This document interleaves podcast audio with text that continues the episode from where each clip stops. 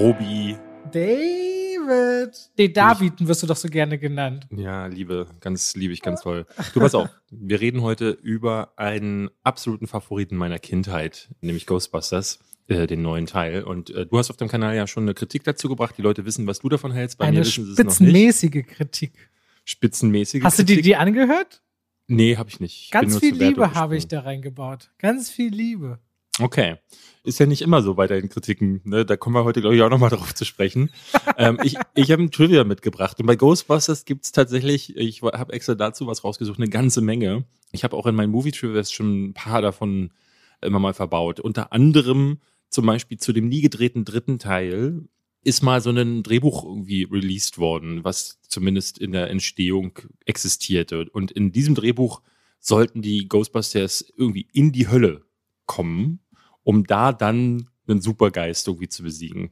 Das ist ein schönes Trivia, wie ich finde. Ich finde auch ein interessantes Trivia ist, dass Dan Aykroyd das Original, also Dan Aykroyd hat ja die, das Drehbuch geschrieben, Ja. die Originalidee spielte in der Zukunft und sollte dann gegen riesige Monstermassen oder Geistermassen sollten die kämpfen, sollte auch viel ernster sein.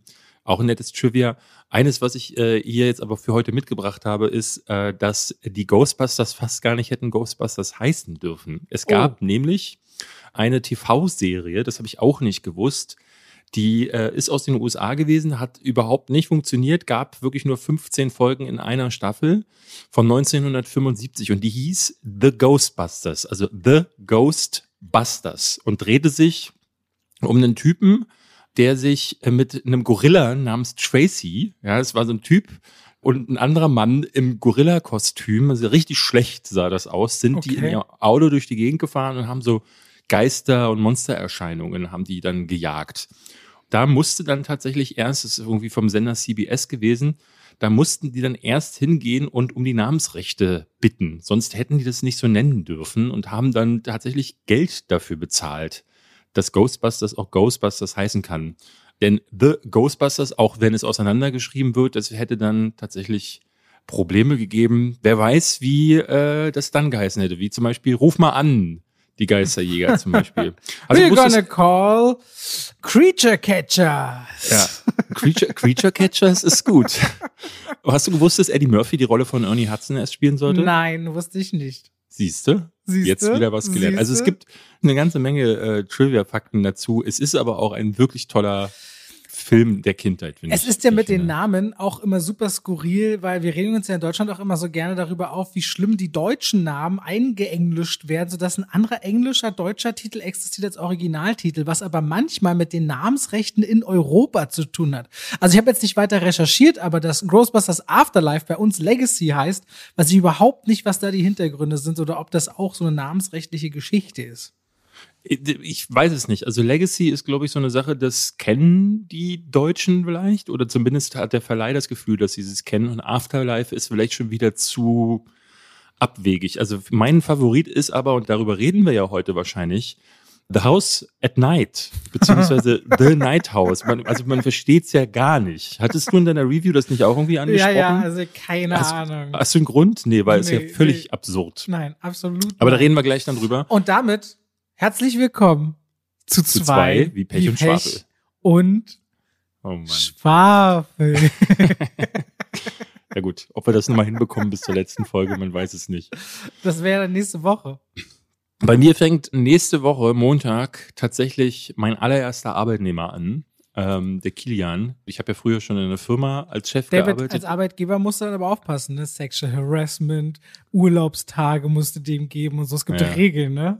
Ey, das ist eine, an also was man da alles anmelden muss und also Ja. das ist irre, was man da an Sachen zu tun hat vorher. Auf jeden Fall ähm, werde ich dann endlich jemanden haben, der sich um ein paar Sachen kümmert, um meine Videos zum Beispiel, aber auch um den Instagram-Account von zwei wie Pech und Schwafel. Den habe ich nämlich in den letzten Wochen, da möchte ich mich hier mal entschuldigen, komplett außer Acht gelassen. Ich muss sagen, ich habe so ein bisschen, mir sind die Dinge ein bisschen über den Kopf gewachsen, auch auf privater Ebene, so dass ich einfach gedacht habe, so ich muss Abstriche machen.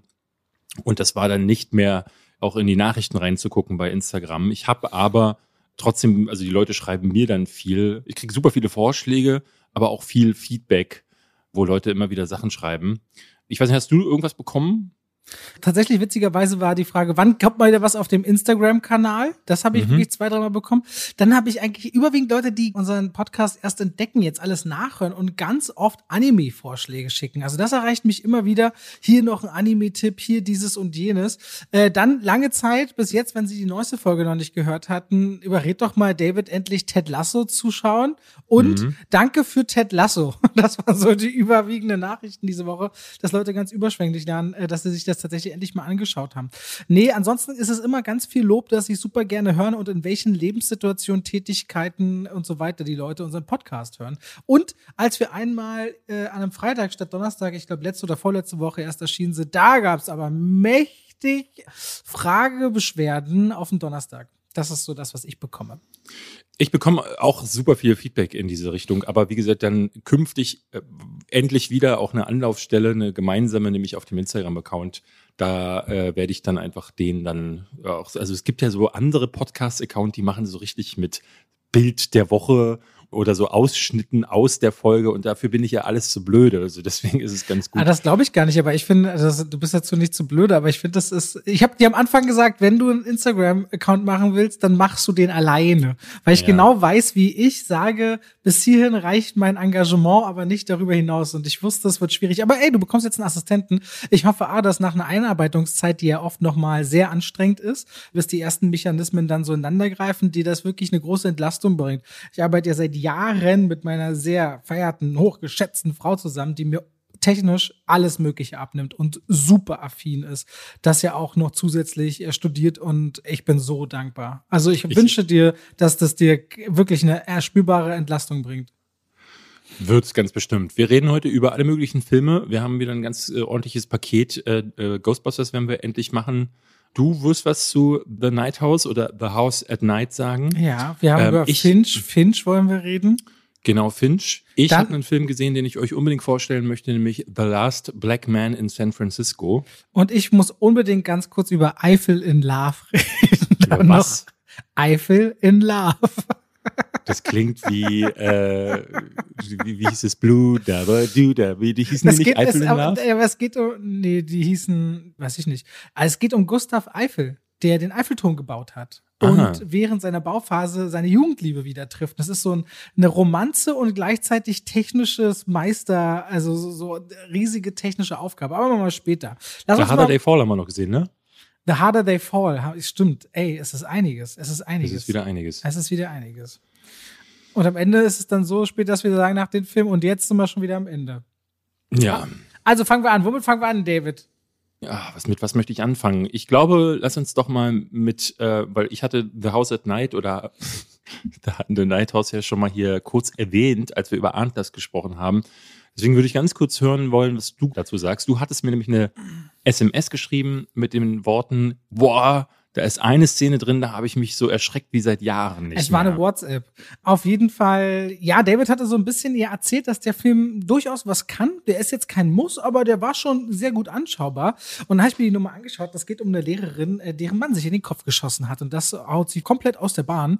Und auch das soziale Umfeld kommt nicht richtig an sie ran. Und sie spürt aber in ihrem Haus, was mega geiles Setting hat, so am See, im Wald, verlassen, kommt mir so ein bisschen vor, aber tatsächlich wie bei mir zu Hause, weil ich ja auch so ein bisschen verlassen verlassen am Wald, was ein bisschen gruselig gemacht hat, als ich mir die Sache alleine angeschaut habe, hatte ich zuletzt so ein Setting im Kopf damals bei Das geheime Fenster mit Johnny Depp, der ja auch in seiner Hütte zurückgezogen so am See lebte. Und sie stellt fest, nachts irgendwas passierte dem Haus. Sie hört die Stimme von ihrem verstorbenen Mann. Es gibt irgendwie eine Verbindung. Das Thema Tod ist nicht das erste Mal in ihrem Leben, weil sie eine Nahtoderfahrung hatte. Und irgendwo da drin spielt sich eben so ein schauriger Psychothriller-Horrorfilm ab. Und es gibt da eine Sequenz, ich habe mich zu Tode erschrocken erschrocken. Und zwar so sehr, dass ich von der Leinwand weggeguckt habe und sofort in die Spiegelung in meinen Scheiben, ob sich irgendwas im Flur bewegt. Ich habe mich so zusammengezuckt und erschrocken, dass ich erstmal Stopp gemacht hatte. Ich hatte mir ehrlicherweise gerade so Hotdogs gemacht und gedacht, nein, ich esse jetzt erstmal in Ruhe meinen Hotdog. Ich verschluck mich hier noch und sterbe beim Erschrecken bei einem Horrorfilm. Und dann meinte ich zu David krass, und das war irgendwo Ende des ersten Drittels des Films, das ist mir das letzte Mal bei Sinister passiert, dass ich mich so erschrocken habe in dem Film. Der hat eine richtig gute Atmosphäre, wie ich finde, weil ich dieses verlassene Setting total mag. Sie als Hauptdarstellerin Rebecca Hall, die trägt diesen Film tatsächlich sehr gut, weil vieles davon sehr intrinsisch ist. Die Geschichte selbst driftet an eine Ecke, glaube ich, wo einige Zuschauerinnen und Zuschauer ein bisschen vielleicht aussteigen könnten. Aber dafür, dass das direkt ein Film ist, der auf Disney Plus rauskam und der ist von Fox Searchlight und Fox Searchlight ist immer so eine Untersparte, wo man ziemlich sicher sein kann, dass man eine ordentliche bis extrem starke Qualität bekommt. Den hätte ich ehrlich gesagt auch gerne im Kino gesehen. Also hätte ich den im Kino gesehen, wäre ich rausgegangen und hätte gesagt, ja, das hat sich doch eigentlich okay gelohnt, das Ding im Kino anzuschauen. Also, wenn ihr Horrorfilme mögt, The Night House beziehungsweise The House at Night, beides das gleiche, finde ich atmosphärisch gut, kurzweilig, nicht ohne Schwächen, aber unterm Strich einmal habe ich den richtig gerne geguckt und deswegen danke für die Empfehlung. Ja, das Ende ist, also da gebe ich dir recht, das Ende ist auch so, damit steht und fällt der Film so ein bisschen. Aber äh, ich habe dem das verziehen, weil ich vorher die Atmosphäre so dicht fand und auch einige ja. der Momente ähm, so stark. Ich hätte gerne auch äh, irgendwie so ein Ding gehabt, wo es sich in eine andere Richtung entwickelt hätte. Sie guckt so das erste Mal am Anfang des Films auf die andere Seite rüber und sieht dann da irgendwie so Lichter auf die andere Seite des äh, Sees und sieht dann so Lichter. Und ich dachte so, ja, so in diese Richtung hätte ich gerne mehr gesehen und dann entwickelt sich der Film aber leider in eine andere. Ist aber okay, weil er äh, gut genug aufgebaut ist. Ja, und gerade das Horrorgenre ist oft wesentlich generischer. Ich finde das da schon relativ erfrischend und jetzt gerade so ganz neuen Nachschub wüsste ich jetzt nicht, was ich sagen sollte, wenn jemand sagt, oh, neuen Horrorfilm die Woche, was gibt's denn so?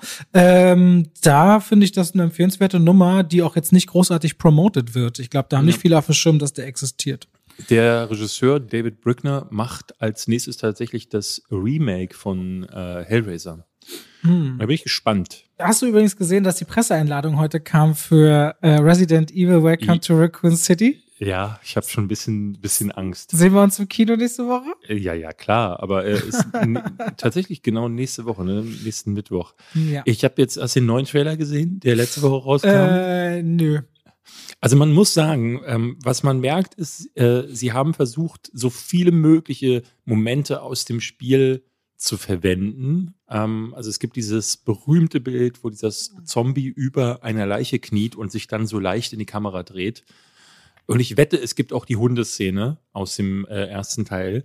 Aber das macht dann auch keinen Unterschied, weil ne, diese ganzen Spieleverfilmungen haben dann darüber hinaus meistens nicht viel zu bieten. Und der Trailer sieht wirklich, du hast es schon mal richtig gesagt, schmutzig aus. Also ich sehe da überhaupt nicht, dass das ein, ein guter Film sein könnte. Aber typische Videospielverfilmungen, vielleicht reden wir nächste oder übernächste Woche hier nochmal über Arcane. Ja. Das ist jetzt gestartet, da kriegen wir beide von allen möglichen Seiten, ähm, ist der neue Ted Lasso, habe ich das Gefühl. Oder eher das neue Squid Game, wo ich überall unter meinen Kritiken plötzlich steht nur das Wort Arcane.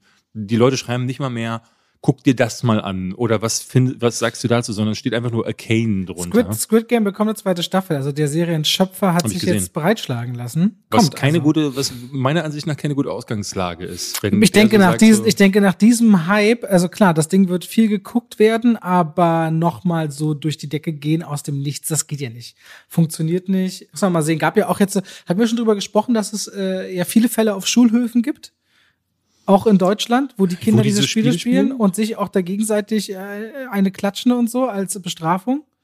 Hm, nee. Ist gerade echt ein Thema, dass Lehrer, dass Eltern fordern, von der FSK Squid Game zu indizieren, wobei die FSK mit Netflix-Produktion original nichts zu tun hat. Und es da schon Petitionen auch gibt gegen äh, Squid Game, weil Kinder halt das äh, auf dem Schulhof so ein bisschen anfangen auszuleben. Ja, aber die FSK muss ja die Netflix-Produktion trotzdem auch prüfen. Nee, Netflix hat keine FSK-Prüfung, hat immer nur eine von Netflix Alterseinschätzung. Ich weiß nicht, warum das so ist. Nee, es äh, geht gar nicht. In Deutschland dürfen keine Filme ohne Prüfung laufen. Das ist nicht also möglich. Ich, ich deklariere in all meinen Kritiken zu Netflix immer und sage immer, es ist eine Netflix-Altersfreigabeempfehlung, weil jetzt gehe ich mal parallel auf fsk.de. Man findet doch eigentlich immer die Netflix-Filme nicht bei der FSK gelistet es steht oben im Eck dann immer so sowas wie Rated 12 zum Beispiel. Und es gibt ja im Grunde kein anderes Rating.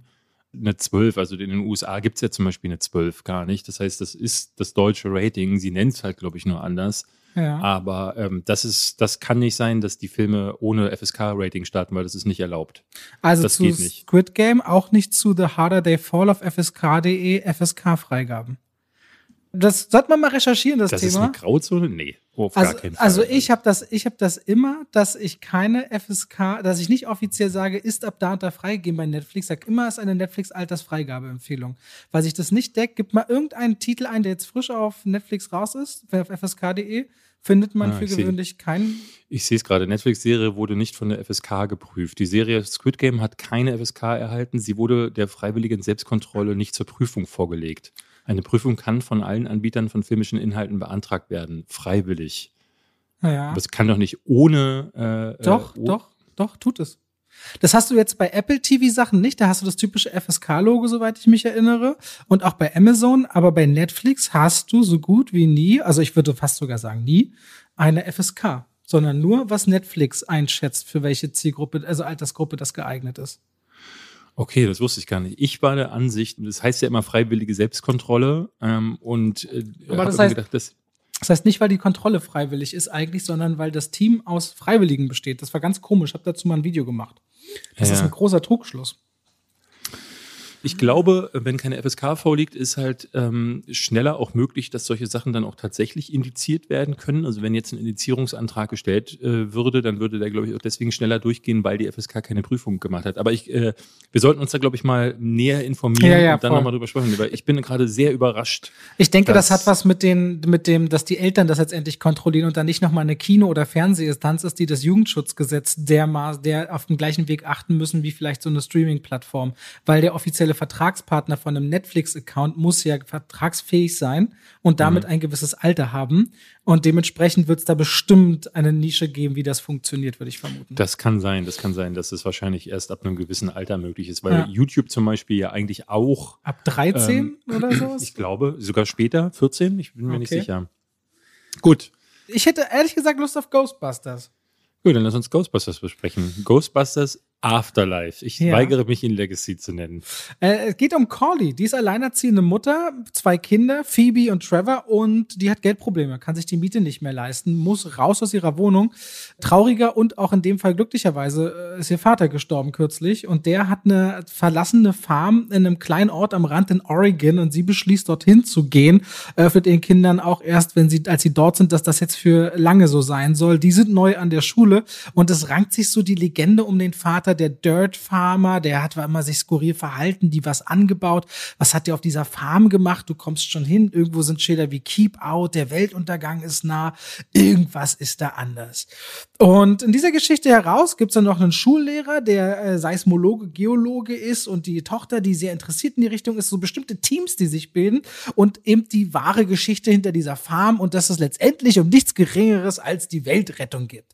Und dann ist Ghostbusters Afterlife voll mit auf der einen Seite ganz, ganz vielen Easter Eggs für Fans der Ghostbusters. Es ist aber gleichzeitig auch so schauriges Familienabenteuer, wo man sich etwas gruseln kann, wo wirklich die ganze Familie Spaß hat. Was ich richtig toll fand in der Pressevorführung, dass Jason Reitman, der Regisseur des Films, der auch der Tully, Zeitgeist, Up in the Air, Thank You for Smoking oder Juno gemacht, äh, meinte, als er ein Kind war, war er immer am Set von Ghostbusters, weil sein Papa hat die ersten beiden Teile 84 und 89 inszeniert, äh, sein Papa Ivan Reitman. Und jetzt war der Papa immer da und hat jeden Tag über dessen Schulter geschaut. Und er meinte, das ist ein Film von einer Familie, für Familien. Und ich finde, das merkt man. Ghostbusters Afterlife, ich hatte nach den Trailern ja keine großen Erwartungen, war ein richtig großer Spaß, der einen zurücksetzt mit einer ganz, ganz detailverliebten Freude, einen Look der 80er Jahre in die Effektmöglichkeit von heute zu tragen, ohne sich dabei komplett in CGI zu versinken, weil da einfach schöne Charaktere drin sind, da ist Spaß drin, da ist Action drin, die nie zu schnell wird. Das Tempo verlagert sich mal ein bisschen rasanter, dann wieder ruhiger. Und es war so ein richtig schönes, abenteuerhaftes Entdecken. Und ich war ganz doll überrascht. Ich meinte zu David im Kinositz nach dem Film, meine hat jetzt gesagt, super cool, den zu sehen. Und so ging's mir auch. Ich war nur leider einmal kurz pippi, weil ich auf Klo musste. Das war wohl eine ganz coole Szene, die ich verpasst habe, meinte David. Ja, fand ich, ähm, weil da äh, A, der Hauptbösewicht des Films gerade aufgetaucht ist und dann ein äh, Cameo-Auftritt äh, vorkam, den du einfach komplett verpasst hast. Ja. Da habe ich nicht verstanden, wie man so, na, bei der Erfahrung, die du hast, wie kann man so unklug auf Toilette gehen? Ich musste Das, äh, so doll, dass sonst äh, wäre feucht geworden neben dir. Okay. Mal wieder. Ich war auch ganz verliebt, muss ich ganz klar sagen. Ähm, ich mochte ähm, natürlich das, was der Film heraufbeschwört, nämlich so diese ähm, Erfahrungen des ersten Teils auch. Und das tut er sehr clever, indem er einzelne Elemente, aber auch Sounds und, äh, ne, und dann den Song oder kleine Zitate äh, immer wieder hochholt.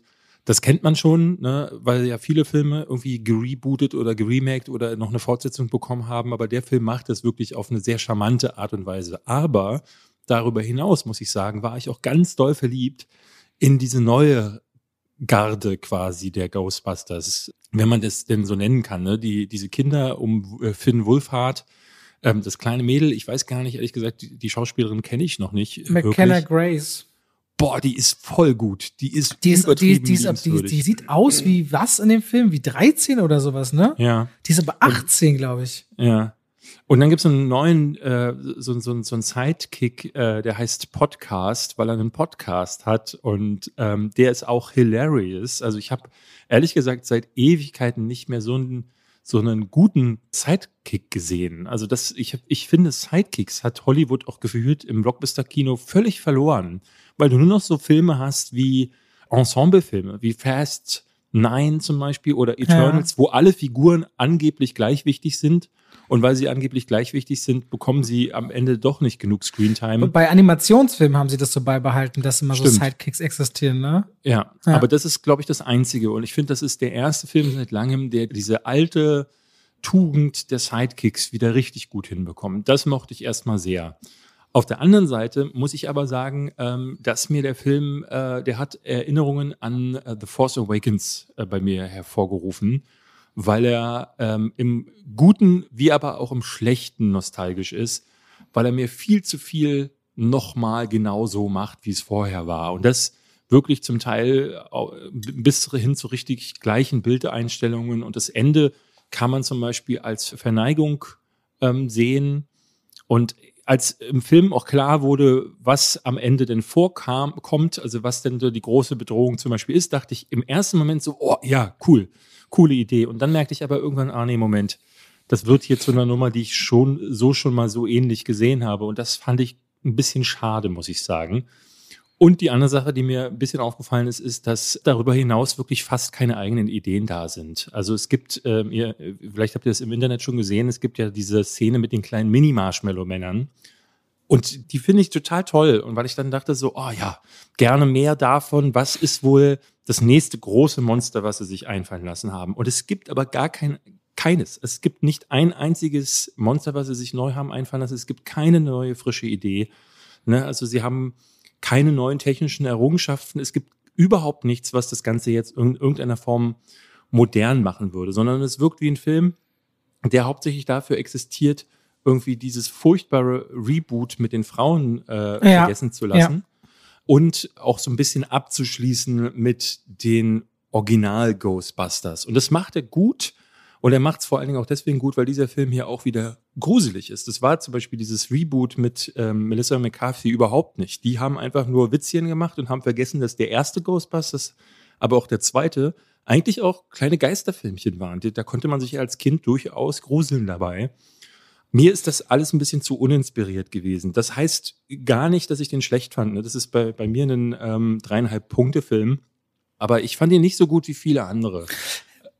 Ich verstehe deine Punkte.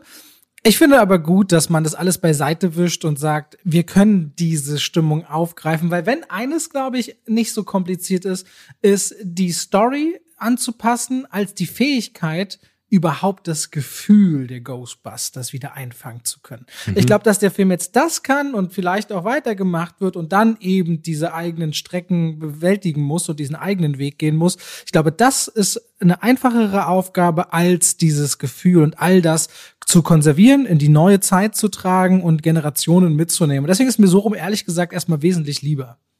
Ja, also äh, was du sagst, dieses Gefühl, ich, ich habe auch die ganze Zeit irgendwie überlegt, wie kriegen die das denn hin oder wie kriegen es andere Filme nicht hin, dieses Gefühl, dieses 80er-Gefühl heraufzubeschwören. Und das passiert hier tatsächlich wieder. Sie sind da äh, sehr gut in der Lage und am Ende hatte ich dann tatsächlich auch ein Kloß im Hals, muss ich sagen, so ein bisschen. Also das muss man dem Film lassen und ich, ich bin auch überwiegend so, dass ich sage so, ey, ist trotzdem okay, Ein weiterer Film, wenn, wenn da jetzt eine Fortsetzung kommt, was ich mir aber sehr gut vorstellen kann, da würde ich mir dann aber wirklich wünschen, dass neue Wege gegangen werden und dass sie sich mal was anderes einfallen lassen.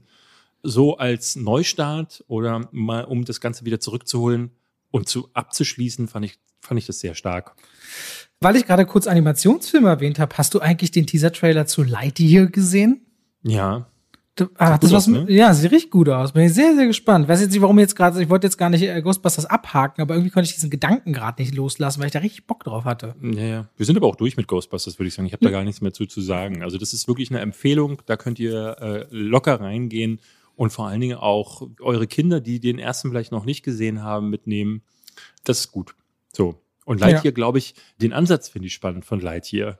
Also ich dachte erst, als ich den Trailer, äh, als ich die Bilder zum Trailer sah, dachte ich, oh nee, jetzt fangen die wieder an so mit Spin-offs. Jetzt erlebt die Spielzeugfigur ihre eigene Rolle, aber nee, es scheint ja irgendwie die Origin ja. eines Charakters zu sein, auf dem die Spielfigur, die man in Toy Story sieht, basiert. Und das finde ich spannend. Und das, das sieht auch in diese Aufbruch in fremde Welten und so, sieht echt fantastisch aus. Ja, ja bin ich sehr und gespannt. Und ist halt Pixar, ne? Toy Story war ja immer in den USA ein Riesending und in Deutschland nicht so groß. Das ist selten so rum, dass äh, Deutschland dann die, der, der Anklang nicht so gigantisch ist. Zumindest wenn ich mich beim letzten Teil, da war das wieder alles äh, total krass, wie es in Deutschland Disney sich schwer getan hat, das richtig zu vermarkten, fand ich. The Harder They Fall Hast du Lust, mhm. hast du Zeit? Hast du mhm. geguckt, ja? Habe ich geguckt, ja. So, möchtest du? Mach mal du. The Harder They Fall habe ich eine ganze Weile schon immer mal wieder Stimmen gehört, die gesagt haben, ey, das ist, das ist das nächste große Ding, schau dir das mal an. Ein Western mit ausschließlich schwarzer Besetzung und zwar wirklich mit der Creme de la Creme. Also du hast Jonathan Masters, heißt er, glaube ich, Idris Elba. Majors, Majors. Majors, Entschuldigung, Jonathan Majors, äh, Lakeith Stanfield ist dabei, äh, Regina King ist dabei. Ähm, also auch vor allen Dingen so Leute, äh, Jonathan Majors, ne, der spielt ja jetzt, glaube ich, in dem nächsten Ant-Man mit, als Kang the Conqueror angeblich. Hatte jetzt auch in der Loki-Serie kurzen, kurzen Auftritt schon. Der könnte richtig groß werden. In dieser Rolle ist er wieder richtig stark. In einem anderen Film, über den wir gleich sprechen, ist er noch mal stärker. Das ist ein wirklich großartiger Schauspieler. Und der spielt hier einen Outlaw, der am Anfang ähm, äh, wird eine kurze, in einem Prequel quasi erzählt, wie er und die Figur von Idris Elba aufeinander stoßen und dann quasi eine lebenslange Feindschaft daraus entsteht. Und die beiden treffen dann im Erwachsenenalter wieder aufeinander und ähm, ihre beiden Gangs, ja, äh, so ist das ja im Western, da hat ja jeder seine eigene Crew, die äh, treffen dann in so einem großen Showdown aufeinander. Und das ist im Grunde The Harder They Fall ein, ich würde es Hip-Hop-Western nennen. Das ist, der ist von Jay-Z produziert. Der Regisseur ist der Bruder von Seal, dem Musiker, der mal mit äh, Heidi Klum zusammen war. Der Soundtrack ist Killer. Ich finde den einfach nur gut. Und äh, es sind wahnsinnig, wahnsinnig schöne Bilder da drin. Um, ähm, und der hat ein richtig gutes Tempo, muss ich sagen. Sazy Beats spielt äh, irgendwie das Love Interest von Jonathan Majors und ähm, die äh, haben auch eine, eine richtig gute Chemie, wie ich finde. Und ansonsten ist es wirklich ähm, klassischer Western, muss ich sagen, mit Saloons und Staub und Dreck und vor allen Dingen, ähm, was mich ein bisschen so erinnert hatte an Django Unchained, äh, richtig blutige Shootouts. Also wenn hier jemand von der Kugel getroffen wird, spritzt das Blut wieder bis in den nächsten Bundesstaat. ähm, also im Grunde ist, ist das ein, ein Western, der wahnsinnig cool ist mit Dialogen. Die haben mich besonders beglückt, die Dialoge, weil ich das Gefühl hatte, das ist ein, wenn sie das Setting gewechselt hätten, hätte das so ein Anfang der 90er Street-Film sein können. Sowas wie Menace to Society oder so. Also es, es wirkt total, ne, als wäre das irgendwie so ein Film aus der Hood, den sie einfach nur in ein anderes Setting verlegt haben. Ähm, mit richtig guten Charakteren. Es gibt diesen einen Schützen, der von sich behauptet, er wäre einer der schnellsten im ganzen Westen und der möchte sich unbedingt mit Lakeith Stanfields Figur äh, duellieren, weil er herausfinden will, wer ist denn jetzt der schnellste? Und was die beiden für ein Miteinander pflegen, das finde ich, find ich richtig gut. Das ist richtig gut geschrieben. Ein, ein, schlauer Film, wie ich finde. Also der hat mir, der hat mir richtig gut gefallen. Der ist sehr lang, Und in der Mitte hat er einen ganz schönen Hänger, wie ich finde, weil er dann aus dem Gequatsche nicht mehr herauskommt. Aber der Anfang ist super stark und das Ende ist super stark. Ja, da mit Anfang und Ende stimme ich zu. Ich glaube, unterm Strich habe ich den nicht ganz so sehr gemocht wie du, ehrlicherweise, weil dieses, dieses, jeder Part in der Crew hat quasi seinen Gegenpart. Und ich finde auch Dilroy Lindo so als, Ma als Sheriff, der mhm. ganz erfahren ist, bei dem jeder Schuss auch sitzt, wo ich denke, Alter, komm, jetzt übertreibst du wirklich. Der setzt irgendwie 25 Schüsse und jedes Ding davon ist ein Headshot aus jeder Hüfte, aus jeder Position, in jedem Winkel. Du so, komm, der kann nach kaum noch 40 Meter weit gucken, so wie er wirkt. Aber auf jeden Fall. Habe ich den ähm, Film aber abgenommen, weil er so cool dabei blieb. Ey, also, die Farben. war tatsächlich es, gibt, es gibt, es gibt einen Kampf zwischen Sassy Beats und Regina King in so einer Färberei, Schneiderei, Gerberei, wo einfach so krass geile Farben aufeinandertreffen, wo du sagst, ey, und dann hast du immer Reggae, Hip-Hop und Rap, der unter diesem Western liegt und wenn dann mal weiße Figuren als Randerscheinung auftauchen, denkst du, das ist alles so auf den Kopf gestellt für dieses Genre, das ist super erfrischend. Aber ich finde die Nummer wirklich lang und die Mitte mit dem Hänger, das ist echt eine, die, die Mitte ist sehr lang mit dem Hänger. Ja, aber so ich, ich mochte so die Figuren so sehr und ich mochte die Dialoge so gern. Ja, also ich habe die, ich hab die Gesangseinlagen nicht so richtig auch verstanden, weil die Musik ist jederzeit so geil gewählt und das Gesinge ist dann wieder so, ah, irgendwie war, es fühlte sich für mich, dann habe ich ab und zu mal die deutsche Synchro geswitcht, wo alles wie so deutsch relativ professionell klingt, nur Sassy Beats hat sich anscheinend selbst gesprochen. Das klingt total skurril, weil die kann ja, ist ja mhm. Deutsche und kann ja Deutsch. Aber irgendwie, ich mag ja Western und gerade so auch so in den letzten Jahren gab es ja so diese eiskalten Western. Wie, wie war das nochmal hier mit Elizabeth Olsen? Ach, du meinst Wind River? Wind River, so eine Ding. Das ist ja kein Western. Ja, das ist schon ein Western im Eis. Das ist schon ein Western im Eis. Das ja. ist, also gibt, gibt's schon, würde ich sagen, dass das ein klarer, ja, das ist ein ja, ja, stimmt. Eigentlich hast du recht. Wenn du über das Genre nachdenkst, ist, ich, ich hätte gesagt, es ist so ein, so ein Thriller, aber ja, es ist schon auch. Western, Western. ist nicht immer Wüste, glaube ich ja, einfach. Da habe ich wieder ähm. was gelernt bei, bei dir, Robi. nee, ich, ich fand, er hatte auch wirklich einen guten Humor. Also es gibt diese eine Szene, da sagt, äh, da sagen sie, sie müssen eine Bank ausrauben, aber sie müssen in eine Stadt, die sehr weiß ist. Dann kommen sie in diese Stadt und dann ist die, besteht die ausschließlich aus komplett weißen, also aus elfenbeinweißen Gebäuden. Und ich dachte, sau clever gemacht. Also so, das als visuellen Gag einfach einzubringen noch dazu, ist einfach schön. Und solche manchmal sehr offensichtlichen Sachen, die sind da auch mit drin. Ich habe das Gefühl, es ist auch wieder ein Regiedebüt. Ich habe das Gefühl, das ist so ein Ding, ähm, das hat man recht selten, wo jemand einfach Freude am Gestalten seiner Welt, seiner Figuren, am Schreiben ihrer Dialoge und so hat. Und ähm, das spürt man bei The Harder Day Fall, auch wenn er dann zu lang ist. Ja. Unterm Strich, The Harder They Fall äh, auf Netflix anschaubar inzwischen, kann man sich, wenn ihr Lust auf Genre habt, äh, auf Western, auf das Western-Genre, dann gebt euch den. Und übrigens zu der Szene, die gerade David gerade meinte, mit der Stadt, die komplett weiß ist. Am Anfang gibt's auch schon so ein Betreten eines Zuges, wo auch Welten aufeinandertreffen und du denkst, aha, krass, alles klar. Und es ist einfach sehr, sehr erfrischend, mal so ganz andere Besetzungen zu sehen. Ich muss den persönlich kein zweites Mal sehen. Bin auch ein bisschen überrascht, dass David so hin und weg ist von dem Film tatsächlich. Ich würde nicht sagen hin und und weg. Das ist so für mich auch wieder so dreieinhalb Punkte, äh, also eine sieben von zehn in deinem Fall. Du hast ja auch 6,5 gegeben. Ja. Also bist exakt einen halben Punkt entfernt. Ja, also, aber ich sehe meine, ne, verteile meine Punkte ähm, wohlwollender als du deine und das macht dann den Unterschied wahrscheinlich. So. Das heißt, wenn wir auf der gleichen Nummer rauskommen, ist das immer bei dir bedeutungsvoller als bei, ne, das will mich nicht selbst fertig machen. Ich, ich muss sagen, ich sehe so selten Filme, bei denen man so die Regie, aber auch die Spielfreude so richtig aus jeder Pore spürt. Und da verzeih ich, glaube ich, dann einfach mehr, habe ich das Gefühl, weil ich das, das ne, weil es nicht nach Schema F ist. Da bin ich dann immer schon richtig froh. Ich hatte gestern irgendwie mit jemandem gesprochen, weil ich meinte, ähm, mir wurde ja, wie gesagt, Arcane immer wieder ans Herz gelegt. Und dann habe ich die ersten zwei Folgen geguckt und das wird ja über rauf und runter gefeiert. Und ich muss jetzt die dritte noch gucken und möchte gerne auch noch die anderen schauen. Aber ich habe auch so gedacht, boah, wofür wird das eigentlich so gefeiert? Also die Figuren sind so, so knallhartes Klischee. Das, ne, du hast es jetzt noch nicht gesehen, aber es gibt das junge Ding, das leider ein bisschen naiv ist, aber wo du merkst, die ist zu groß und fähig. Dann gibt's die, die kleine Kämpferin, die sich schon durchbeißen muss. Und dann gibt's den alten Hasen, der so ein bisschen als der Leitwolf für die gilt und früher mal richtig krass war und jetzt aber den friedlichen Weg wählt. Und das sind Figuren wie vom Reißbrett. Und das macht mir die Serie so ein bisschen kaputt, weil ich diesen Figuren da nicht folgen möchte. Und hier sind es eben mal Figuren, wo ich bei jedem Akt, der so passiert, habe ich das Gefühl, nicht zu wissen, was das nächste ist, was sie machen. Und das ist immer erfrischend. Da bin ich immer glücklich drüber. Und dann ist mir egal, ob es in der Mitte einen Hänger gibt. Okay, da bin ich dann bei dir. Wollen wir mal über Finch reden? Wir sind so ein bisschen ein ähm, paar, paar einige Streaming-Filme diese Woche dabei. Ich würde sagen, über Finch reden wir als letztes, weil du wolltest ja, glaube ich, nochmal über ein anderes Thema bezüglich Finch, äh, Finch sprechen. Dann kommst du zu deinem großen äh, Wunschfilm, über den du noch reden wolltest. Genau.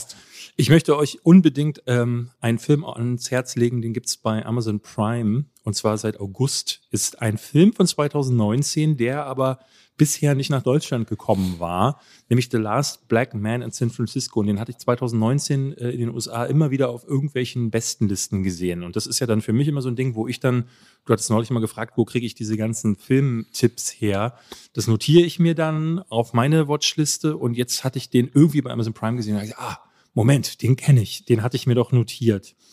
Und den habe ich geschaut und der ist fantastisch. Den kann ich euch nur ans Herz legen. Wenn ihr euch in den ersten, die erste Sequenz, ihr werdet wissen, was ich meine, geht sechs Minuten. Wenn ihr euch da nicht in den Film verliebt habt, dann ist euch nicht zu helfen, beziehungsweise wird euch der Rest auch nicht gefallen. Es ist ein wahnsinnig schön fotografierter Film. Es ist, äh, der Soundtrack ist der beste, den ich in den letzten zehn Jahren in irgendeinem Film gehört habe. Es ist die beste Musik.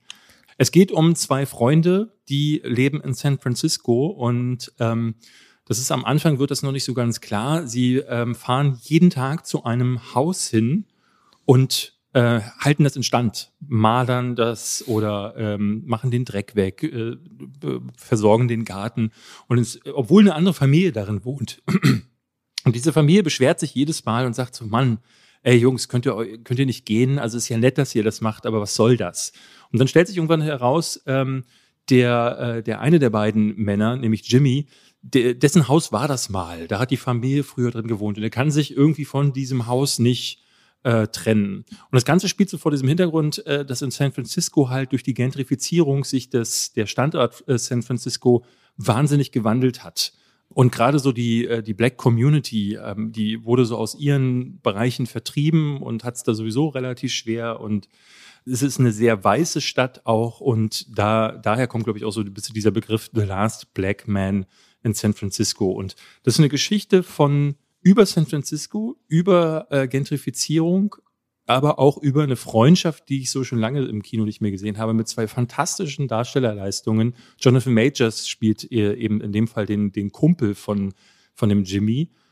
Und ähm, das ist, äh, also die, die Erzählweise ist auch so ganz anders, als man, als man das kennt. Es gibt nicht diese klassische Narrative, wo so eine Geschichte erzählt wird und dann werden so diese typischen Storybeats erzählt, sondern es ist einfach wie so ein Kaleidoskop aus kleinen Momenten dieser Freundschaft, aus kleinen auch zum Teil aus Erinnerungen. Und dann gibt es einfach Szenen, wo zu fantastischer Mu Musik der Hauptdarsteller einfach so, äh, so eine, einen dieser großen äh, Berge hinunter, also weil dieses ist ja eine sehr hügelige ja, Stadt. San Francisco ist immer ein sehr schönes Setting für Filme. Genau. Und äh, der skatet die ganze Zeit durch alle möglichen äh, Szenarien. Und ähm, das ist ein Film, der eher so wirkt. Also es ist keine Geschichte, die einen packt und wo man dann da sitzt und sagt so, oh, jetzt will ich aber wissen, wie das Ende ist, sondern es ist auf emotionaler Ebene sehr berührend. Und ich habe irgendwie das, das, Gefühl gehabt, ich konnte meine Augen nicht von diesem Film abwenden. Das äh, ist für mich einer der besten des Jahres, äh, muss ich tatsächlich The sagen. The Last Black Man in San Francisco, hast du The gesagt? The Last Black Man in San Francisco. Gibt's bei Prime inkludiert. Äh, wie gesagt, ein fantastischer Film. Und wenn ihr den seht, dann wird so diese Ansage, die von vielen kommt, dass Jonathan Majors einer der großen schwarzen Hoffnungsträger für die Zukunft ist, da werdet ihr auf jeden Fall ähm, beipflichten. Ein ganz feiner, ein fantastischer Film, auch ein, ein Regiedebüt. Und äh, wenn der Regisseur noch mal mehr macht, ich bin sehr gespannt. Es gibt online auch bei YouTube die ersten sechs Minuten, diese erste Szene, die haut euch weg. Das gebe ich, gebe ich euch Brief und Siege. Die ist einfach fantastisch inszeniert. Okay, das klingt wirklich sehr spannend. Jetzt habe ich auch Lust, den Film anzuschauen. Mach das. David, ich habe eine Frage. Ja. Wollen wir zufällig eine Sache verabreden? Ich habe mir gerade einen Film auch auf meine Watchlist gepackt für kommende Woche, wo du bestimmt gar keinen Bock drauf hast. Äh, warte mal. Den neuen Til Schweiger-Film? Nein, neben Red Notice äh, will ich noch nicht schon wieder allein zu Hause gucken. Äh, dieser, äh, ja, ist das, ist das eigentlich eine offizielle Fortsetzung von Home Alone, also von Kevin allein zu Hause. Ich glaube, das ist ein Remake, oder? Und keine Fortsetzung. Ich bin nicht sicher, aber ich glaube, es ist äh, ein Remake. Ja, okay. Also den muss ich mir dann angucken. Deswegen frage ich dich ja, ob du bereit wärst, das zu tun. Ich wäre bereit. Für diesen Podcast mache ich alles. Wir wollten ja eigentlich diese Woche auch äh, mindestens einen der beiden neuen äh, Filme gucken, entweder den Schweigerfilm oder Kla krass Klassenfahrt. Jetzt bin ich heute leider so ein bisschen kränklich und traue mich nicht ins Kino. Aber ich werde wahrscheinlich bis nächste Woche einen der beiden Filme geguckt Ich habe gesehen, es gab wohl fulminante Premieren zum Schweigerfilm. Äh, der Presse wurde er natürlich nicht gezeigt. Ähm, keine Ahnung. Müssen wir mal gucken, ob wir das noch schaffen. Wir können ja auch mal gucken. Bin gespannt, wie die Zahlen sind am Wochenende dann. Wir haben noch äh, kurz Eifel, nee, Eifel in Love, Leute. Ich fand den ganz, ich sag mal so, den fand ich okay interessant. Ist eine Liebesgeschichte, trifft auf einen ziemlich coolen Look Ende des 19. Jahrhunderts. Gustav Eifel hat gerade die Innenkonstruktion Konstruktion der Freiheitsstatue abgeschlossen, will eigentlich in Paris die Metro bauen, aber äh, durch mehr oder weniger sehr ehrgeiziges Verhalten kommt es äh, zu der Idee, den Eiffelturm zu bauen. 300 Meter hoch, ein riesiges Unterfangen und er trifft auf eine Liebe oder auf eine Frau, von der er sich wünschte, dass er sie nie wieder trifft, weil es eine sehr schmerzhafte Vergangenheit geht. Und so hat man ein Spiel bei Eiffel in Love, das mache ich, weil er diese Woche startet, zwischen der Geschichte des Baus dieses großen monumentalen Gebäudes, äh, was man auf der ganzen Welt kennt, aber damals die Bevölkerung gar nicht haben wollte und viele auch äh, Demonstrationen und Proteste nach sich gezogen hat und eine Liebesgeschichte. Man kriegt zwei Filme in einem, die keine Seiten so richtig zufriedenstellt. So, das war Eiffel in Love. Mal jetzt kurz gemacht. Im Kino, Donnerstag. Ah. da, in ah. den Dingern, wo man Karten kauft, um Film Warum zu gucken. gehst du da rein? Das ist ja wirklich weird. Ähm, ich fand die Trailer irgendwie hübsch. okay, alles klar. Lass uns über äh, Finch sprechen. Ein äh, Film auf Apple Plus, Apple TV Plus. Ja. Mit, äh, ich habe das Gefühl, dass die sich irgendwie einen Tom Hanks-Vertrag irgendwie mit dem abgeschlossen haben, ja, ja. weil nach Greyhound ist jetzt schon der zweite Film, den er exklusiv da bringt. Ich habe Greyhound nicht gesehen, sonst hätte ich jetzt gesagt, es ist der zweite Schrottfilm, aber ähm, für mich ist der erste. Ich fand Greyhound jetzt auch nicht wahnsinnig schrottig, aber ich finde auch nee. Finch nicht wahnsinnig schrottig. Ich fand ihn leider richtig müllig, aber da können wir jetzt ja drüber reden. Also erstmal, ich bin Fan von dystopischen Filmen oder postapokalyptischen Filmen. Es gab eine Katastrophe, die Sonne brennt so auf die Erde, dass wenn man äh, direkt Sonnenstrahlen abbekommt, man im Grunde darin sich verletzt und auch sterben kann. Einer der letzten, wahrscheinlich der letzte Überlebende ist äh, Finch. Tom Hanks ist ein Wissenschaftler, Ingenieur, Erfinder, der Dinge bauen kann. Und der hat einen Hund und Finch weiß von sich selbst, der lebt nicht mehr lange, will aber, dass seinem Hund gut geht und beschließt, einen Roboter zu bauen, der, wenn er mal stirbt, auf seinen Hund aufpasst. Das ist das Szenario, worum es in Finch geht. Ich finde, der sieht optisch, atmosphärisch ist der, sieht der gut aus. Und ich finde, Tom Hanks, der trägt natürlich, also das, ich glaube, Tom Hanks ist übrigens der Schauspieler, den ich als erstes so richtig als großen Star wahrgenommen habe als Kind mit Forrest Gump und der mir sich mein Leben lang quasi mich begleitet hat bis heute. Und ich sehe den wahnsinnig gerne. Und ich finde, dass Finch vor allem davon lebt, wenn es so diese Momente, die so zwischen den Zeilen schwingen. Es gibt eine richtig schöne Szene, wo mit seinem Roboter in der Wüste sitzt und der Roboter erzählt erzählt ihm etwas, was er erlebt hat und du kannst halt Tom Hanks Spiel ablesen darin, wie bewundernswert und faszinierend er das findet, obwohl es überhaupt keine Bedeutung mehr hat für ihn, die Erde und allem, was da noch existiert, was ihm gerade dieser Roboter da erzählt. Und da ist so viel eigentlich kaputte Freude dann mit drin und gleichzeitig zu wissen, also ich finde, was ich eigentlich sagen will, Tom Hanks hat immer so einen Blick und ein charakterhaftes Gesicht, wo ich das Gefühl habe, der trägt mich so durch eine Geschichte, die vielleicht auch gar nicht so gut sein mag, aber ich finde atmosphärisch und vom Look her und dafür, dass Finch in weiten Teilen eine One-Man-Show ist, habe ich den recht gerne einmal gesehen und dazu die weltbeste Kritik abgegeben, die man drehen konnte. Können wir gleich drauf nochmal zu sprechen kommen, äh, weil du selber irgendwie zu mir sagtest, du bist nicht ganz zufrieden äh, mit deiner Kritik. Mir war halt äh, nicht toll, habe ich gesagt. Erstmal ähm, meine Sichtweise. Ich finde, der Film steht und fällt, weil es, weil es ja so eine, so eine One- oder Two-Man-Show ist tatsächlich oder Two-Roboter. Ähm, steht und fällt das damit, wie nervig oder ätzend du diesen Roboter findest. Und ich finde, ähm, der wird ja gespielt im Motion Capturing von äh, Caleb Landry Jones, der, den kennt ihr vielleicht aus Free Billboards äh, Outside Ebbing, Missouri hat er mitgespielt, in Get Out hat er mitgespielt. Ähm, der wird meistens so als Weirdo besetzt oder als Bösewicht. Hier ist er wieder der Weirdo, weil dieser Roboter ist eine Mischung aus einem einjährigen Kind und aber gleichzeitig auch wirklich einen, einen wahnsinnig nervigen Charakter. Und dadurch bekommt der Film irgendwann in der Mitte dann auch ein ganz großes Problem mit dem Ton. Denn dieser Roboter, Jeff heißt er, ähm, ist die ganze Zeit ja, völlig überdreht und springt und äh, klatscht dann ganz doll und sagt, oh komm, komm, ich will jetzt, ich will jetzt.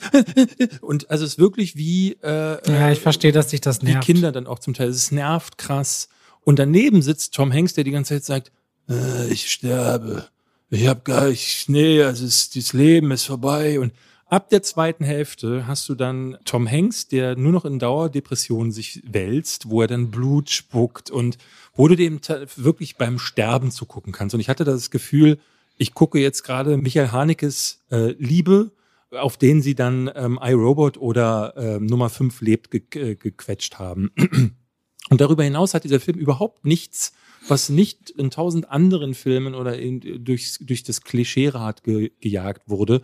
Wenn du sowas wie Wally, wenn du sowas wie iRobot, wenn du sowas wie Nummer 5 lebt gesehen hast, dann hast du das alles schon mal gesehen. Diesen, diesen Roboter, der sich äh, menschlich verhalten will, aber dann dabei natürlich ganz so schusselig ist, weil er ist nun mal kein Mensch, sondern ein Roboter. Das hat es zigmal gegeben. Und weil es aber keine weiteren Charaktere gibt und äh, auch in dieser Dystopie nichts passiert, nichts, es passiert wirklich nichts für zwei Stunden, außer dass die von A nach B fahren, dann gibt's hier und da mal einen Moment, da ist da mal ein Sturm und hier fahren sie in eine Stadt, wo möglich Menschen sind, die sie dann angreifen können, was dann aber gar nicht wirklich gezeigt wird. Und äh, das Ende ist dann, es passiert am Ende genau das, was du erwartest, und dann ist der Film aus. Und ich dachte, boah, dafür habe ich mich jetzt zwei Stunden durchgequält.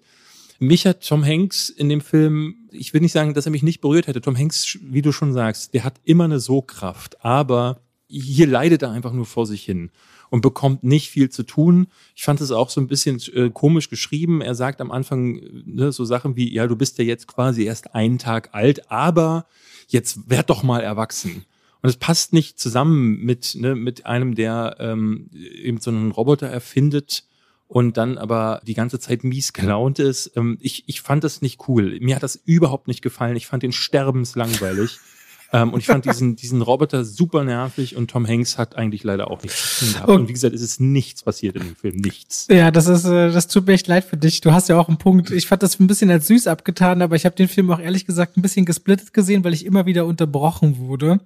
Und ich sag mal so, das ist ein guter Übergang zu einem Thema, über das ich eigentlich mal gerne, über das ich gerne sprechen ich, ich, wollte. Ich würde ich gerne einen Satz ganz, ganz, Ja, ganz gut machen. Es gibt am Ende eine Szene, da sitzen sie, stellt sich nämlich heraus, es gibt offenbar äh, neben den Ozonlöchern gibt's auch äh, keine Ozonlöcher. Und da sitzen sie dann in der Sonne und er hat sich so einen weißen Anzug hingepackt. Ich musste auch unterbrechen, weil bei mir war es so, ähm, dass meine Frau fand den noch ätzender als ich und die hat gesagt, okay, sie hält das nicht mehr länger aus. Und dann habe ich gesagt, okay, dann gucke ich den alleine weiter. Und dann habe ich am nächsten Tag vorgespult zu der Sequenz und habe diese ganze, wie er im weißen Anzug da draußen sitzt und vor sich hin ähm, redet, vorgespult. Das sind zehn Minuten. Der sitzt zehn Minuten an derselben Stelle und sagt dann immer wieder so Geschichten, "Ey, ich will dir mal eine Geschichte erzählen, Jeff. Und Jeff sitzt daneben und hört sich das eben selber wie so ein Hu- Hund an und dann erzählt Tom Hanks Geschichten, die ich dieser Figur irgendwie so gar nicht abnehme, die, die natürlich so ein bisschen dieser Figur Leben äh, einhauchen sollen und auch so ein bisschen, ne, es sind oftmals so Geschichten, die uns an unsere eigene Menschlichkeit auch erinnern sollen, aber ich fand das einfach nur Fahrt. Ich fand das einfach zehn Minuten, wie sie da sitzen, das war einfach nur schlimm. Okay, das tut mir leid für dich zu hören erst einmal. Ist ja nie schön. Ja, muss es nicht. Ist, ist Also, nie ich schön, meine, wenn man einen Film guckt, wo man sagt, Scheiße, habe ich keinen Bock drauf gehabt. Also ich muss sagen, ich, ich gucke das ja dann auch zu Ende, weil er so schlecht dann auch nicht war. Aber er ist schon wirklich hart an der Grenze man, zu, man will Der ausschalten. wäre eigentlich ins Kino gekommen, ne? Er hatte der Repo Man gemacht. Ja, der hat Repo Man Ja, gemacht. Miguel Sapochnik. Zapochnik. Der macht sonst Game of, der macht sonst Serien. Game of Thrones hat er die Schlacht der Bastarde wohl gemacht, also eine der krassesten Folgen überhaupt, auch ein True Detective involviert. Was ganz interessant war an Finch war, dass als ich die, es gibt so Tage und da dachte ich, da wollte ich gerne mal die Woche drüber reden, weil David mich auch drauf ansprach und ich dann gleich zugegeben habe, erwischt. du hast mich erwischt. Weil David irgendwie meine Kritiken anscheinend stalkt. regelmäßig. Äh, und immer auch weiß, wie viele Punkte das irgendwie ich habe. Wo wusstest du eigentlich dass ich sechseinhalb Punkte, was schreibst du das irgendwo hin? Nee, merkst du Nee, dir? ich merke mir das. Okay, gut. Oh Gott, das klingt wie eine Drohung, wenn du es so sagst. Auf jeden Fall Robert, ich habe alle Wertungen der Ah, letzten hab vier ich, Jahre. Habe ich, hab ich meine Finch-Kritik gedreht und ich merkte beim Drehen schon, ich bin müde. Ey, so richtig kann ich nicht sagen, was mir doll gefällt oder was ich nicht so mag an dem Film. Es ist aber manchmal in so Arbeitstagen so, dass du merkst, ja, okay, du, du drehst jetzt deine Kritik und dann äh, warten halt Folgetermine. Du hast dann Calls oder Podcastaufnahmen oder gehst ins Kino oder was auch immer. Und so bemüht man sich halt immer eine gewisse Qualität zu erreichen. An manchen Tagen ist großartig, zum Beispiel meine Ghostbusters Review. Da war ich richtig happy mit, weil ich merkte, es sprudelte richtig viel Freude von aus mir für diesen Film heraus. Aber dann gibt's manchmal eben auch so diese Gegenteiltage. Und das war bei Finch so, wo ich wirklich äh, eine, ein Video drehe und merke, mm, das war jetzt nicht so doll, aber besser wird's auch heute nicht mehr. Und heute soll's aber trotzdem online gehen. Und dann beiß ich so in den sauren Apfel und denke mir, okay, das kann mir jetzt jemand halt immer vorhalten. Naja, so richtig was gesagt hast du jetzt hier nicht bei dem Video, ne? Und dann denke ich manchmal so, es wird in dem Mantel der Masse untergehen, der Videos, die da folgen. Also ich sag's ehrlich, wie es ist, so, ne? Geht's wahrscheinlich und, auch, ja. Und ich glaube, in jedem Beruf, ne, gibt es mal gute, mal schlechte Tage. Und bei dem Bäcker äußert sich es meinetwegen darin, dass die Kruste im Brot, weil es fünf Minuten zu lang drin war, viel zu hart ist oder irgendeine Ecke verbrannt ist oder zu mehlig bestäubt oder was auch immer. Und in diesem Beruf wird sich auf irgendeine Art und Weise ein Qualitätsunterschied mal äußern. Und David hatte das bemerkt bei Finch. Und ich sofort so. Ja, ich, es gibt, es gibt manchmal so Kritik, Kritiken, da merke ich bei dir einfach, also ich brauche ja nur auf die Zeit gucken. Das Ding geht fünf Minuten 45 oder so. Also, äh, ne, da weiß ich dann schon, okay, da hat er heute nicht gewusst, was er sagen soll. Ähm, und ich merke das aber manchmal, also du hast, hast Tage da oder auch Filme, da sprudelt das aus dir heraus. Und es gibt aber Filme, da weißt du gar nicht, was du sagen sollst. Und da weißt du dann auch gar nicht, ähm, und das habe ich aber auch manchmal, kommen wir gleich zu, da merkte ich jetzt bei Finch nach der Kritik, aber Moment mal, weil du sagtest dann so, ja, Film finde ich, ja, also würde ich jetzt nicht nochmal gucken, aber war so ganz gut ähm, und ich mochte halt so wie die Sonne ähm, und dann fand ich das Setting und dann fand ich den Roboter und Tom Hanks ist ja auch immer gut. Und dann dachte ich so, Moment mal, wie fand er den Film denn jetzt überhaupt? Also war der jetzt, und vor allen Dingen, warum fand, fandest du den ja da kommt so ja auch noch das, es kommt ja auch noch so. das Problem dazu, ich schneide ja nie, ne? Ich kann ja, nämlich ja. ja auch nicht rausschneiden aus meiner. Und diesmal äh, war ein Schnitt auch drin, ein visueller. Das ist, das, das ist, ist ja auch super. Das selten. ist, weil mein Drucker angegangen ist. Manchmal, ah, okay. weil wir irgendwas drucken müssen, dann bleibt der an. Und dieser Drucker beschließt ungefähr in regelmäßigen Abständen, einmal wird der neu starten, macht der und dann geht er alle Walzen durch und macht zwei Minuten Lärm völlig unüberhörbaren Lärm. Und ja. dann stehst du natürlich da. Ich habe mal auf Instagram Posting gemacht, wo das Ding angeht. Es ist so lustig.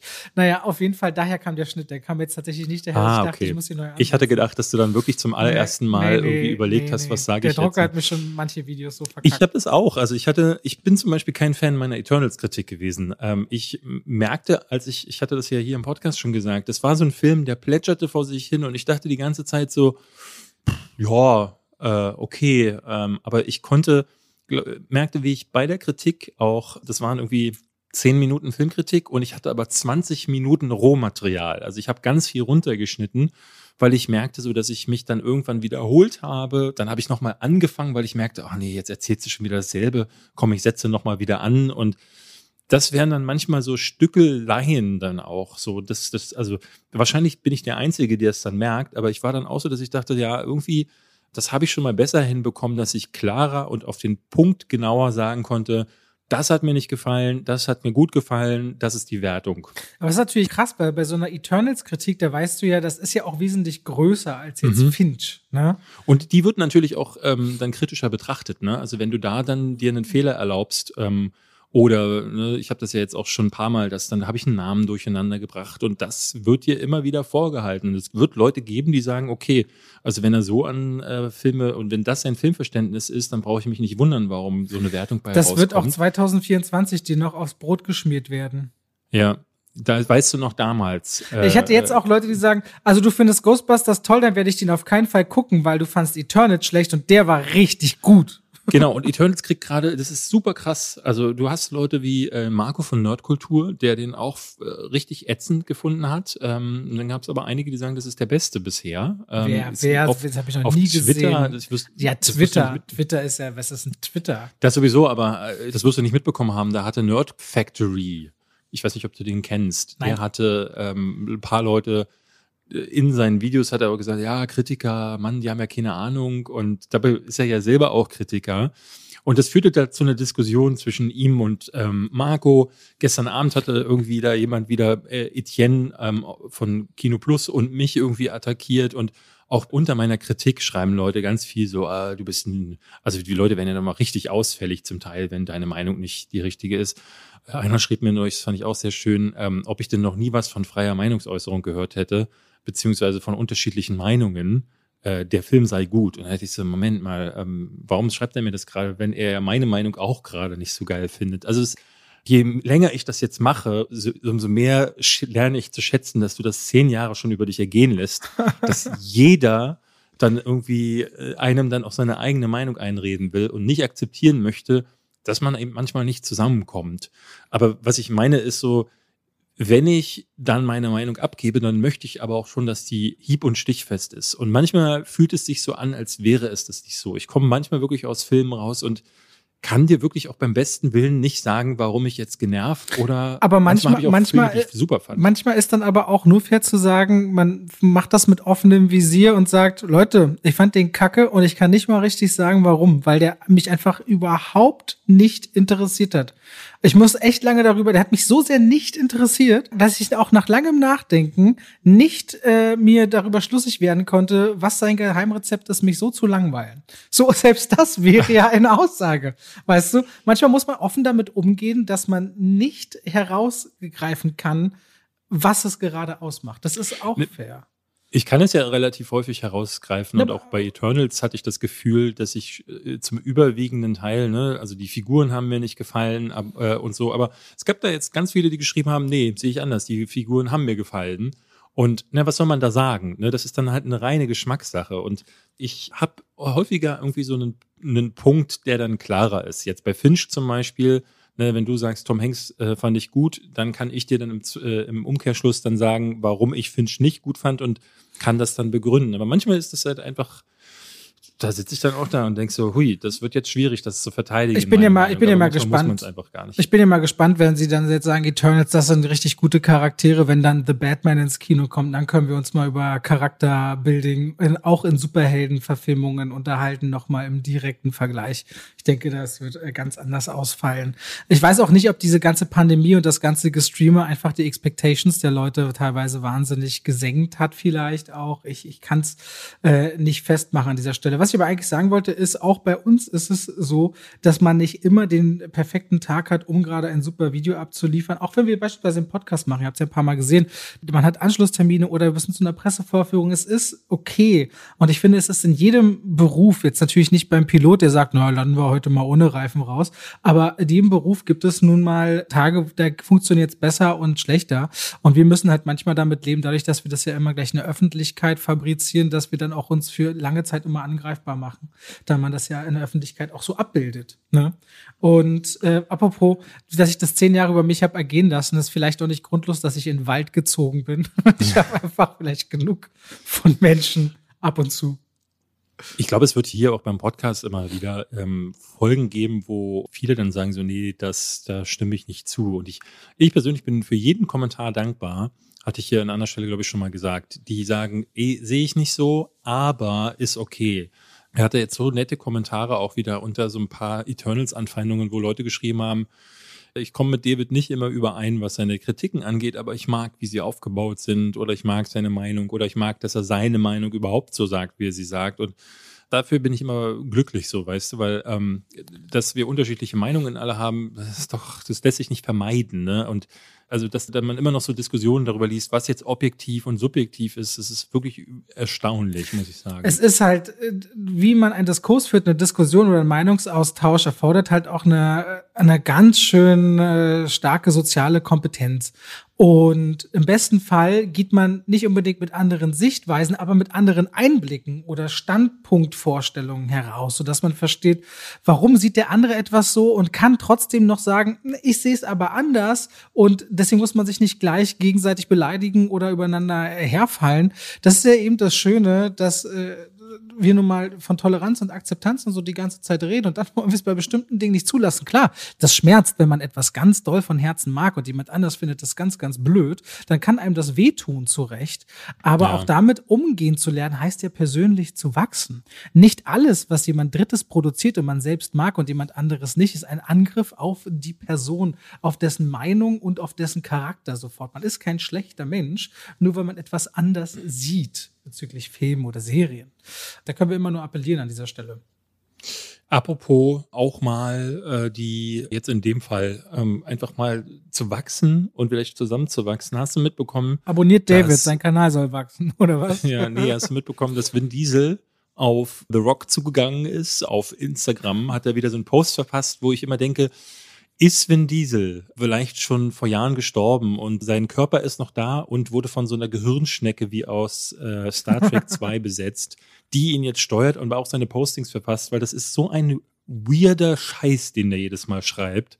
Jetzt er hat, hat er, er hat dazu geschrieben, Dwayne Johnson, mein kleiner Bruder. Das finde ich ja. schon mal geil. Mein kleiner Bruder Dwayne. Du weißt, meine Kinder. Weißt, ja, wir haben allen versprochen, Fast and Furious 10 wird das Finale, was es verdient. Und es ist nicht das ohne dich. Du bist Teil der Familie. Niemand könnte Hobbs spielen außer dir. Komm bitte zurück. Lass uns das beste Ding feiern. So, so. Und eigentlich hat er aber gesagt, ey Dwayne, Teil 9 war echt kacke, ich weiß. und mit dir kriegen wir halt richtig viel Kohle rein. Kannst du dir vorstellen, nochmal mitzumachen? Kriegst auch echt doppelt so viel Geld, weil ich kann nicht so einen peinlichen Abgang machen bei Teil 10, so kacke wie ja. Teil 9 war. Weil so, alle anderen Franchises haben ja auch nicht funktioniert die er irgendwie hochziehen wollte. Und Bloodshot. Dwayne Johnson ist einfach ein gigantischer Zuschauermagnet. Ich weiß, du, du hast den, aber der Typ, äh, der macht Jungle Cruise 2 jetzt, Red Notice, der teuerste, größte Netflix-Film aller Zeiten.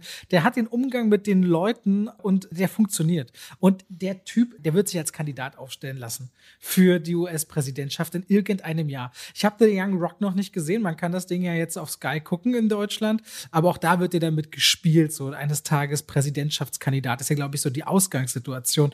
Und ich glaube, Dwayne Johnson wird äh, das eines Tages äh, machen. Ohne, ohne Scheiß. Versuchen. Ich möchte mich da eigentlich gar nicht zu äußern, ne, weil ich habe schon genügend dazu gesagt. Ich muss sagen, ich finde das super weird. Hollywood funktioniert ja nun wirklich anders. Es gibt wirklich andere Arten und Weisen, wie Vin Diesel auf den zugehen könnte ich kann nicht nachvollziehen, warum dann ein Instagram-Post äh, schicken muss. Wenn ich The Rock wäre, würde ich mir jetzt ins Fäustchen lachen und dann nie darauf antworten. Gerade auch, wenn man so sieht, dass der ja mit Hobbs Shaw sein eigenes erfolgreiches Spin-off ja. irgendwie gelauncht hat. Da soll ein zweiter Teil zu kommen und dass seine eigenen Sachen groß genug sind. Ne? Man muss sagen, Fast Five war ein Baustein auf dem Weg der Karriere von The Rock. Ne? Also das, das war schon ein großer Film muss ich klar sagen, für ihn auch. Und jetzt hat er da sein Ding mitgenommen und jetzt soll er bitte wegbleiben, weil ähm, auch wenn ich kein großer Fan bin, Fast 10 kann eigentlich nur beschissener werden. Das kann ich mir nicht vorstellen, dass sie jetzt beim zehnten Mal plötzlich noch, noch mal die Kurve bekommen. Ich dachte eigentlich, dass da noch ein Elfter auch noch kommen wird. Deswegen war ich verwundert zu hören, dass das jetzt das Finale ist. Das glaube ich, ich glaube, dass das Marketinggespräch damit äh, das Ding irgendwie so seit beim finalen Kapitel, aber ich glaube auch nicht, dass das letzte Mal ist. Aber die Chemie, die einfach Jason Statham und Dwayne Johnson zusammen haben, dieser ganze coole Unterhaltungsfaktor hat einfach Fast and Furious 9 völlig gefehlt. Finde ich auch völlig anderer Meinung. Ich fand auch Hobbs Shaw Schrott, aber. Ähm, ah, David, ja. du verstehst das einfach nicht. Deine, Ma deine Meinung ist schlecht und damit du auch. Ja. Das hatte mir jetzt jemand bei Old geschrieben auch. Ich muss auch für diese Kommentare Hat, hat jemand Old gut gefunden? Ich habe den Film nicht verstanden. Ähm, die werden da alt. Und manchmal möchte ich dann einfach, ich, äh, eigentlich will ich die Dinge alle ausdrucken. Es gibt Kommentare, da willst du ausdrücken, willst du an die Wand hängen und sagen so, hm, hier, damit man immer wieder lesen kann, dass die Menschheit, wenn der Komet irgendwann kommt oder die Außerirdischen, dann kann man sagen, haben wir verdient. Hier sind die Kommentare, also die zeigen Bei, bei Old ist sich doch wirklich jeder, je, selbst jeder Sandkorn an dem Strand, wo der Film gedreht wurde, einig, das war nix. nee, nicht der Typ, äh, äh, der mir das geschrieben hat. Ich wette, M. M. Night Shyamalan hat sich eingeloggt, ein bisschen Deutsch gelernt und hat dieses runtergeschrieben. Der äh, schreibt ja gerade wieder in einem neuen Drehbuch, ist auf Twitter jetzt irgendwie, hat er das gepostet die Tage. Ich habe jetzt schon Angst. Ja. Gut, naja. aber darüber reden wir in einer zukünftigen Folge. Ja. Nächste Woche dann mit Home Alone Again, Again und Red Notice. Krass Klassenfahrt und Red Notice. Das Red wird, glaube ich, meine Horrorfolge, meine persönliche. Red Notice kommt ja auch diesen Freitag. Ich steuere dann noch Adams Family 2 bei. oh, ja. Nee, weil Red Notice hat jetzt schon, ähm, in den USA haben es schon einige gesehen und der kriegt furchtbare Wertungen. Also das Ja? muss eine absolute Katastrophe sein, ja, ja. Oh, oh, das ist die schlimmste Kombination, die man haben kann. Schlechter Blockbuster auf Netflix. Das heißt, du sagst, der ist schlecht und dann gibt's von links und rechts Schelten, wie toll der doch ist. Ja, ja, ja. Wird auch wieder auf der 1 äh, starten. Wetten ganz das? sicher, ganz sicher. Ja. TV Gut. Total kommt übrigens heute, wo wir aufnehmen, wieder. Das gucke ich heute Abend. Hast du es gewusst? ja. Du hast auch Wetten das geschaut, ne? Ich hab's getan, war übel. Mhm. Ja. Aber gut, dass du da, ja, aber also. Keine Ahnung, warum ich es nochmal reingerufen habe jetzt zum Ende. Danke fürs Reinhören, Leute. Wir hoffen, ihr hattet Spaß und äh, hört nächste Woche wieder rein. Ähm, bis dahin, bleibt gesund, passt auf euch auf. Tschüss. Tschüss.